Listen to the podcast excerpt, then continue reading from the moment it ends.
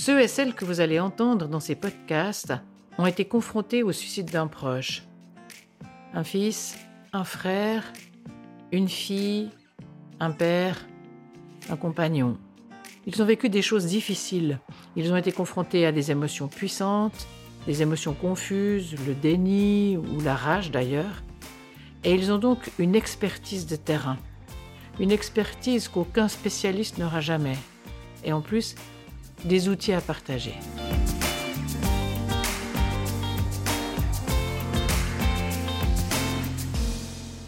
Alors voilà le dernier podcast de la série et puis c'est avec toi qu'on le termine. Merci Zoé d'être là. Merci à toi. Et toi, euh, l'histoire que tu vas nous raconter, c'est ta relation avec euh, Marc. Oui, tout à fait. Euh, donc Marc, j'ai rencontré, j'avais j'avais 25 ans, il en avait 28.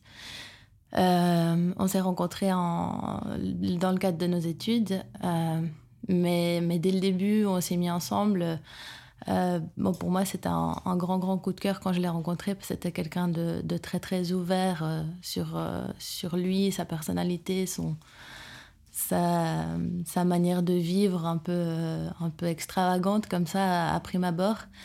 Et assez vite, j'ai vu des comportements assez déréglés, je dirais, ou, ou assez excentrique. Mais tu le, tu le savais depuis le, début? C'était quelque chose qu'il t'avait dit? Euh, non, il me l'avait pas dit, mais en fait parce que lui-même le savait pas, mais euh, mm. mais ça se ressentait. Euh, et puis ouais, il y avait des formes de un peu un manque de cohérence des fois dans dans, dans des actes ou dans, dans des paroles. Je sais que tu n'aimes pas les diagnostics, mais il y avait un diagnostic qui a été posé sur ça. La maladie dont il souffrait, tu, tu parlerais de maladie, toi? Euh, je parlerais de maladie sans oublier que c'est une maladie qui peut être curable, qui peut, qui peut se soigner, et puis euh, sans surtout catégoriser les gens qui, mhm. qui, se sentent comme ça, parce qu'ils sont bien plus que, que des étiquettes qu'on veut leur mettre euh, sur le front. Donc euh, c'est vrai que c'est difficile une fois qu'on a catégorisé. Aussi pour lui, c'était très compliqué de s'accepter en tant que personne qui a été catégorisée bon, comme, comme bipolaire avec euh, des tendances euh, schizophrènes. et c'est vrai qu'il y a aussi beaucoup de degrés dans, dans, dans l'intensité de, de la maladie. Du coup, c'est vrai que c'est très complexe comme, comme symptôme. Mais donc votre histoire a duré trois ans? Oui, un peu plus de trois ans. Vous étiez en couple pendant trois ans et après vous êtes restés très proches? On était en couple pendant trois ans, on a habité ensemble et puis euh, c'est vrai qu'il y, a, bon, il y avait un amour très profond entre nous. On est, on est restés euh, très très liés et puis voilà, c'est une relation d'amour qui a évolué simplement sur un plan ben, plus de l'amitié, mais on mhm. était très liés. Ouais, mhm. Et un jour, tu es en Angleterre?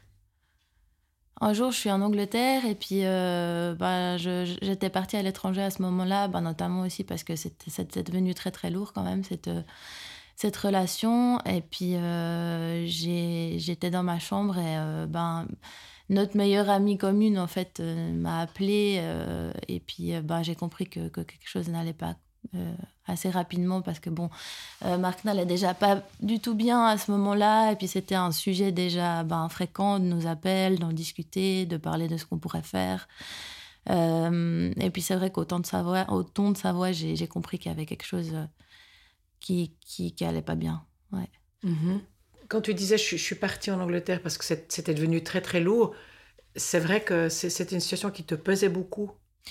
Euh, ça me pesait énormément parce que c'est quelqu'un que, que j'aimais énormément, mais mm. avec qui je me sentais complètement dans l'impuissance euh, mm. de l'aide à un certain moment donné où j'avais essayé toutes les solutions pour, euh, pour que ça aille mieux. Et puis, ben, je voyais une sorte de persistance à, à, ben, retomber dans, dans, des schémas en fait, qui se répétaient complètement.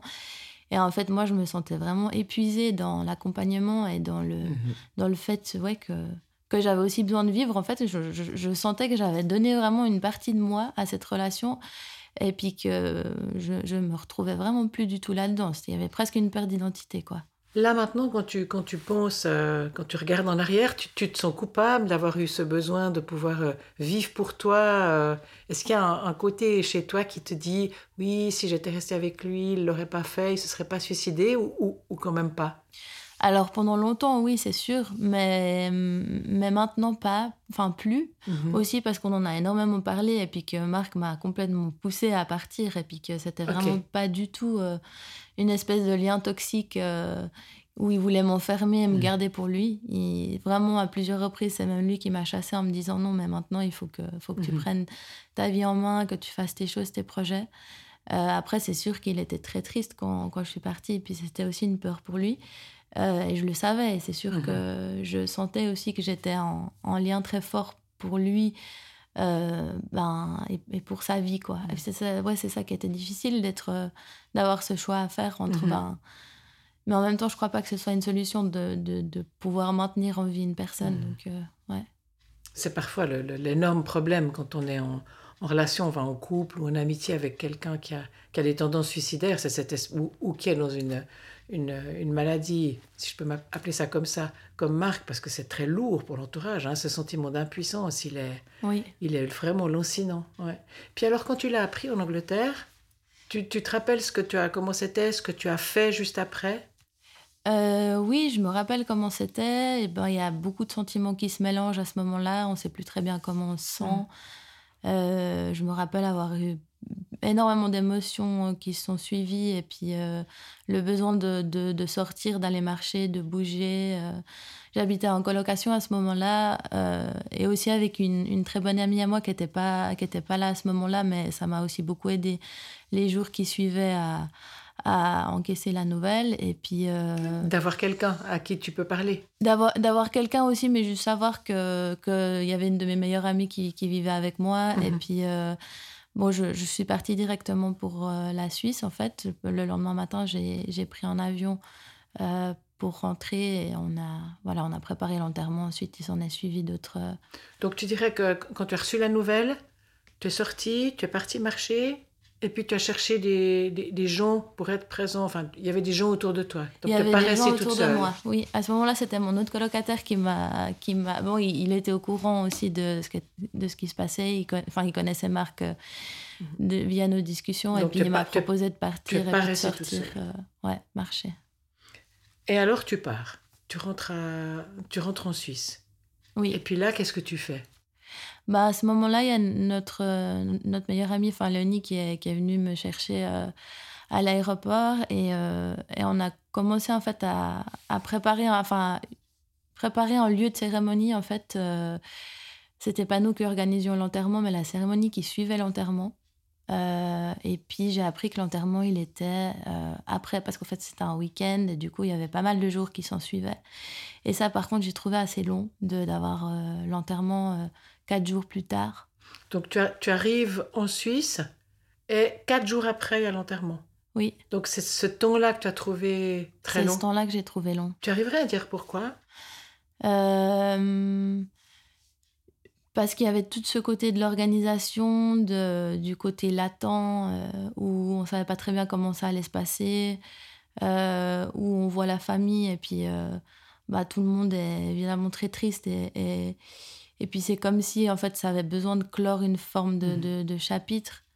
Et euh, bah, avant cela, on a pu aussi le voir, euh, voir son corps à l'hôpital. Euh, Ça, tu es contente d'avoir pu le faire, ça? Ça, je suis contente d'avoir pu le faire. Ouais. Moi, j'en avais besoin. Après, je, je sais que ça dépend beaucoup des gens. Mhm. Euh, c'est assez choquant quand même. Et Quelqu'un t'a accompagné ou t'a t'a dit ce que tu as- comment tu allais le, le voir ou ça a été tu étais, tu étais seule au fond euh, tu étais avec peut-être une amie? Euh, non, j'étais seule. Après, c'est sûr qu'à l'hôpital, on était un, on était un groupe d'amis Mhm. euh, dont, dont, dont plusieurs d'entre nous voulaient le voir. Euh, donc, j'étais vraiment bien accompagnée à ce moment-là. Mais le moment où je l'ai vu, je l'ai vu seule. Ouais. Je l'ai vu assez longtemps, je lui ai parlé. Et puis, c'était un moment assez apaisant quand même. Même si c'est. Voilà, après, euh, je vais pas rentrer dans les détails, mais c'est vrai qu'il est, il est mort d'une façon, il était beau à voir. Et euh, je pense que ça doit être très difficile de pas pouvoir reconnaître la personne physiquement euh, si on, suivant la per- ouais, comment il s'est suicidé. Ou, en tout cas pour toi ça a été ça a été euh, euh, C'était pas trop choquant. Pour moi, c'était pas trop choquant parce que je, le reconnaissais, c'était mhm. lui. Il a aussi été bien habillé, euh, il était bien présenté, il était. Ouais. Mhm. Et après, tu as, tu as préparé la, la cérémonie alors? Après, on a préparé la cérémonie avec, euh, avec Léonie. On voulait vraiment euh, préparer quelque chose C'était donc la cérémonie qui suivait Qui suivait l'enterrement, ouais, tout à fait. Ouais, ça nous tenait vraiment à cœur de, de, préparer quelque chose où les gens puissent se retrouver dans une atmosphère un petit peu plus chaleureuse qu'une église et, euh, et, de pouvoir en fait voilà célébrer le, le la mort de la personne pour un nouveau recommencement. Et puis du coup, on a, on a organisé un endroit où on pouvait... Euh, enfin, on a organisé, on a organisé quelque chose où on, pouvait faire un feu et se retrouver et chanter des chansons. Euh, c'était quelque chose que Marc aimait beaucoup. Et puis du coup, euh, on voulait vraiment faire quelque chose qui a son image. Mais alors justement, comment ça s'est passé, cette articulation avec la famille? La famille s'occupait de, de la célébration à l'église Oui, la famille s'occupait de, la partie de l'enterrement et puis ils ont fait un suivi avec une personne qui a aussi euh, ben, présenté le, la, cérémonie de l'enterrement qui était, qui était sympathique, enfin, avec qui on a eu un bon contact. Puis c'est vrai que je pense que c'est vraiment important aussi. Euh, et puis, ouais, c'était une personne très accessible euh, qui a, qui a bien parlé de Marc. Enfin, c'était agréable. Et puis, comment vous avez négocié enfin, avec les parents? Euh, bah, c'est nous qui avions contact directement avec, euh, avec les parents de Marc. Euh, c'était surtout Léonie. Je veux dire que moi, j'étais trop émotionnellement touchée pour avoir directement contact avec eux à ce moment-là. Du coup, c'était assez difficile. des fois, au niveau de la communication, c'est vrai que c'est pas évident. c'est vrai que c'est des moments qui sont tellement on est tellement touché émotionnellement que qu'il y a vite des, des, des quiproquos, des voilà ouais, bah, ouais. Oui, ou des rivalités, Chacun tu vois à qui appartient le défunt. Ouais, ouais c'est sûr. Entre, parce qu'il avait également une sœur, il avait voilà ses, ses, parents qui étaient, qui étaient là, qui, avaient, qui étaient aussi très peinés, bien sûr, mais ouais, c'est compliqué. Donc ça veut dire que vous avez réussi à vous faire entendre des parents et de, de, ils ont accepté cette après cérémonie. Voilà. Moi, c'est aussi euh, c'est eux qui nous l'ont proposé en fait. Ok. Euh, parce que je crois qu'ils savaient aussi que, que, que, ses amis connaissaient une partie de lui que même ne euh, pouvaient pas forcément transmettre de la même manière. Et puis, je crois que ça leur tenait aussi vraiment à cœur qu'on y participe. Et ça, j'ai trouvé, j'ai trouvé vraiment positif. Mhm. Et toi, pendant la cérémonie, tu as joué un rôle particulier, la cérémonie à l'église? Euh, oui, alors moi j'avais vraiment envie de parler. Pour moi, ça me tenait vraiment énormément à cœur de pouvoir transmettre quelque chose à Marc. Euh, ma, façon de le voir, je pense que, beaucoup de gens ne pouvaient pas voir parce que dans tous ces moments où il était très très mal, euh, ben, j'étais quand même très seule avec lui. et puis, voilà, du coup, j'ai, bu pas mal de Williamine avant d'écrire mon, mon, texte le jour avant la cérémonie. Et, et voilà, je me suis lancée. Euh, bah, Léonie était à mes côtés, elle n'a pas voulu parler, mais, euh, mais c'est vrai que ça me, ça me tenait vraiment. Donc tu as bu de la Williamine en préparant le texte. mais alors qu'est-ce que ça devait être quand tu l'as dit tu C'est toi qui l'as dit euh, en public? C'est moi qui l'ai dit en public. Et là aussi, tu as, eu, tu as eu recours à la Williamine ou là, ça, non, non, non. là, ça allait? Non, non, non, là, ça allait. En plus, c'était le lendemain matin de, mhm. de la nuit où j'avais écrit ce mhm. texte. Donc. Non, mais c'est vrai que c'est vrai qu'émotionnellement, c'est, tellement de ah sentiments qui se mélangent et puis euh, c'est. et c'est vrai que c'est deux temps différents. Hein. Le moment où tu es seul et où tu écris le texte, c'est un moment euh, extrêmement important. Oui, oui. Puis après le moment où tu le dis, ou bien où tu l'entends dit, parce que certaines personnes le font dire par quelqu'un. Mais quand même, tu l'entends, c'est deux, deux moments différents. C'est vrai que hein. certaines, personnes veulent le. Alors j'aurais pu, par exemple, le transmettre à Léonie ou à une personne qui connaissait Marc, mais je ne me serais pas vue euh, le faire lire à une personne complètement neutre. Euh. Dans un, dans un enterrement où j'étais récemment, la fille de la, de la, de la, femme décédée voulait prendre la parole et dire quelque chose. Elle avait peur de ne pas, aller, de pas pouvoir aller jusqu'au bout. Alors elle a pris sa meilleure amie qui était debout à côté d'elle, avec euh, qui, lui, a mis la main sur l'épaule. Et, elle a pu, l'orpheline, si tu veux, a pu dire son texte. Puis si jamais elle n'arrivait pas, elle, elle, elle, le passait. Mais elle était présente, debout, devant le micro. Je, me dis qu'il y a vraiment quelque chose d'important là, cette, cette, prise de parole. Tu sais pourquoi c'est si important? Enfin, le, ce que ça représentait pour toi, de pouvoir dire à tous ces gens qui était ton Marc Oui, bah, il y avait déjà peut-être ça aussi. Hein. Il y avait une partie peut-être également euh, qui me concernait moi dans, le, dans, dans, bah, dans ce que j'avais vécu finalement dans une relation où nous, on est, on est très très peu vus et, et, et, soutenus, mais soutenus d'une manière où les, les gens se rendent absolument pas compte de, ben, de la souffrance qui est vécue aussi pour la personne qui accompagne quand mhm. même. Euh, et, euh, et oui, aussi, ben, toute la beauté de la relation et du lien qu'on avait les deux, euh, qui, qui, qui, malgré le, le, fait où il y avait ben, énormément de souffrance, euh, le, la beauté en fait des maladies psychiques aussi, dans, dans la fragilité. Et puis, le... Mmh. Marc était quelqu'un de, très, très créatif, très, euh, très vif, qui avait des, des côtés, voilà, où, dans son côté écorché, il y avait aussi une sorte de, de grande beauté qui, qui émanait de ça et qui, et qui vraiment, je pense, n'aurait pas pu cultiver en, en, étant complètement stable. Et puis, c'est quelque chose qui m'a beaucoup attiré chez lui et puis que j'avais envie de transmettre euh, en lisant ce texte. Et en, et en écrivant et en disant ce texte, d'une certaine façon, euh, tu t'appropries aussi ce que tu as vécu. Enfin, tu nommes et tu t'appropries et tu reconnais ce que tu as vécu. Mhm, oui, mhm. c'est vraiment important. Ça. Oui. Et l'après, alors, la, la, la, fête, si je peux parler comme ça, le feu et les chants. Oui. Euh, du coup, on, avait, on, était quelque part euh, dans, les Hauts-de-Neuchâtel euh, où il y avait une forme de côté, où il y avait un petit truc inclusif avec un apéritif. on n'avait pas pris d'alcool mais c'était plus facile niveau organisation que de nous-mêmes euh, amener de, de la nourriture et des boissons. Euh, du coup, tout le monde y était convié. Euh, et puis, j'ai trouvé que c'était vraiment chouette de pouvoir se retrouver dans cet endroit où on a aussi pu mettre un peu de musique, on a pu mettre des photos, où on a des amis qui nous ont aussi fait des petits origamis pour les tables. Enfin, il y a vraiment beaucoup de personnes qui sont impliquées en fait dans ce processus-là. Et puis, on a pu faire quelque chose qui lui ressemblait vraiment. Et euh, hmm. c'était hyper touchant, en fait, de voir que les gens se, se manifestaient et puis euh, voulaient venir aider. Et c'était pas la, la, petite réunion dans l'intimité, hein Tu disais qu'il y avait à peu près 200 personnes. Oui, il y avait, il y avait vraiment beaucoup de monde. Et ça a duré longtemps. Alors qu'ils sont montés, euh, suite à la cérémonie, il y avait, on, était, on était plus des plus proches. Je pense qu'on était une centaine de personnes. Mhm. Euh, mais, euh, mais à la cérémonie même, on était, on était énormément. Oui, mhm. l'église était vraiment pleine à craquer. C'est vrai que mhm. c'est très émouvant de voir aussi beaucoup de gens qu'on ne connaît absolument pas et puis d'imaginer les liens qu'ils pouvaient avoir avec cette personne. ouais. Puis de, voir que, de voir que finalement, on n'est pas du tout seul autour de la personne aussi. Parce que c'est vrai que moi, j'avais fini par euh, aussi mettre des œillères un petit peu dans, dans cette relation parce qu'on on se sent un petit peu comprimé, quoi. Mais euh, ouais. Et puis l'après-cérémonie, quand vous avez rangé, tu as eu ce coup de blues, cette espèce de, de, de, moment de, passage à un, temps plus difficile? Tu l'as senti, ça? Bah, C'était toujours des émotions qui étaient extrêmement euh, mélangées. Et puis je crois que ça m'a plutôt fait du bien de passer la cérémonie parce que c'était quand même aussi un grand facteur de stress. Mhm.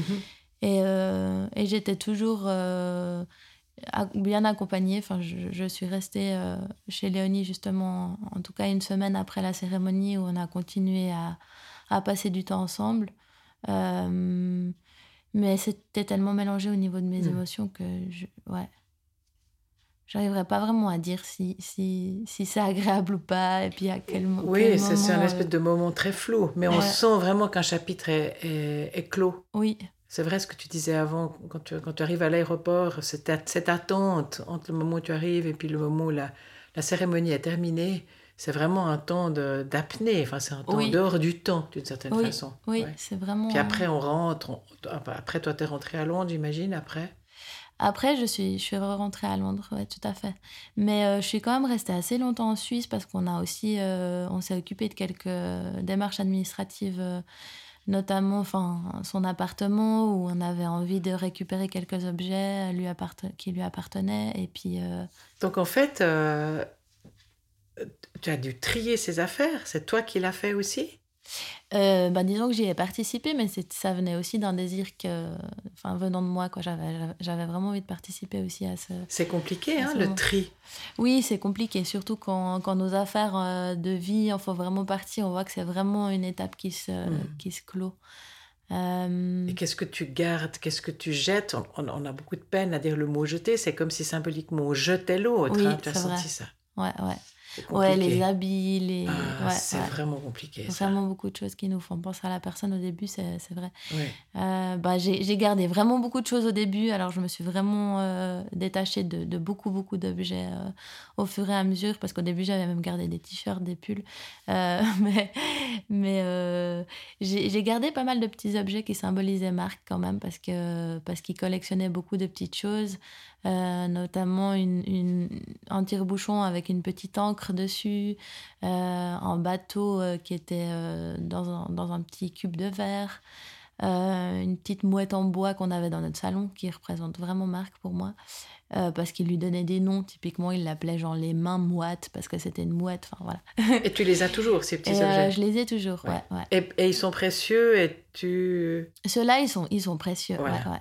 Et je me suis complètement débarrassée des objets, en fait, euh, qui avaient une euh, qu'on pouvait utiliser euh, typiquement euh, ouais, des assiettes ou des choses comme ça ou un sac à dos aussi que, que j'ai récupéré en pensant voyager un peu avec le sac de marque. C'était un sac à dos qui, qui était à lui? Non, c'était le sac à dos de son grand-père. mais je l'aimais bien et puis voilà, je m'étais dit pour, pour symboliser Marc, je, je, me promène avec. Et en fait, j'ai réalisé qu'il me faisait mal au dos parce qu'il y a l'espèce de, de, ferraille qui est derrière le dos qui a commencé à. La ferraille. C'était une arme, c'est ça, en armature, avec une armature. exactement, ouais. Et ça te faisait mal au dos Il me faisait complètement mal au dos euh, parce qu'en plus, il n'était pas bien balancé. Euh, euh. Mais tu as quand même fait des voyages avec ce sac alors, je l'ai fait réparer par une, par une couturière, en fait, pour refaire l'intérieur, parce qu'il était complètement fichu. Et, il s'est trouvé que j'ai réalisé que qu'il me convenait pas du tout au dos. Donc, euh, donc voilà, c'était le moment de m'en débarrasser et d'accepter que c'était vraiment euh, quelque chose à, à, vider euh, définitivement. Mais, mais qu'est-ce que tu en as fait? Alors, tu l'as, tu l'as débarrassé tu l'as jeté? Je m'excuse, mais c'est d'être précise comme ça, mais qu'est-ce que tu as fait de ce sac à dos? Ah non, du coup, du coup je l'ai, je l'ai donné euh, au CSP, euh, mais j'espère que... Pour que quelqu'un d'autre ait mal au dos. Le... que la personne suivante en fera meilleur usage. Bah, disons que c'est, c'est, c'est, un, c'est un beau sac. Après, symboliquement, c'est vrai que le fait qu'il me fasse mal au dos, c'était mm. pas tellement le... tu, étais, tu étais consciente symboliquement de, de la, la portée symbolique du mal de dos ou bien c'est maintenant quand on parle que tu réalises ça? Non, je l'ai réalisé au moment où j'ai eu cette, euh, cette armature qui m'est rentrée dans le dos, où je me suis dit, non, alors si le souvenir de Marc, euh, ah oui. c'est le souvenir qui me fait mal, qui me pique le dos, c'est pas, c'est pas une bonne idée. Ouais. Mais il occupe une grande place dans ton souvenir, en tout cas, ce sac à dos. Oui, comme, comme le reste de, des objets qui, qui lui appartenaient, qui étaient très très propres à, à, sa, à sa personne parce que je trouvais que ça, ça le représentait bien, qu'il y avait une partie de, de, de, lui et de sa créativité qui se, qui se voyait dans, dans les petits objets qu'il collectionnait. Euh, je sais pas, il avait aussi un, une sorte de poisson ballon avec des pics euh, où il y avait une lampe, euh, une ampoule à l'intérieur et que je trouvais ça horrible au début. Et après, en fait, ça le représentait tellement que j'aimais bien ces objets bizarres qu'on collectionnait dans le salon.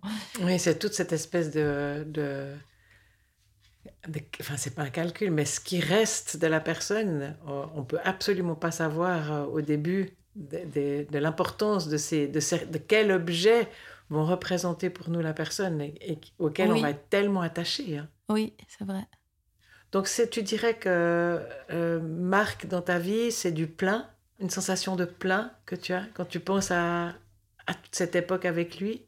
Euh, oui, alors j'ai réussi à, passer vraiment l'étape de, Voilà, aussi de colère quand même, il faut dire, parce qu'il y a, y, a, aussi des moments où, on est triste et très déçu d'avoir une personne qui, soit partie, même si je comprends complètement son acte et puis que je suis, vraiment d'accord avec ça. Je suis aussi contente, entre guillemets, de, de la manière dont ça s'est passé parce que finalement, il, il, est libre aussi comme ça et je pense que c'est pas une tu peux légitimer maintenant. Je peux légitimer maintenant, ouais, ouais, tout à Donc tu dirais maintenant que tu es en paix avec... Euh, maintenant je dirais que je suis en paix et puis euh, voilà, même s'il me manque énormément, euh, tout à fait. Mhm.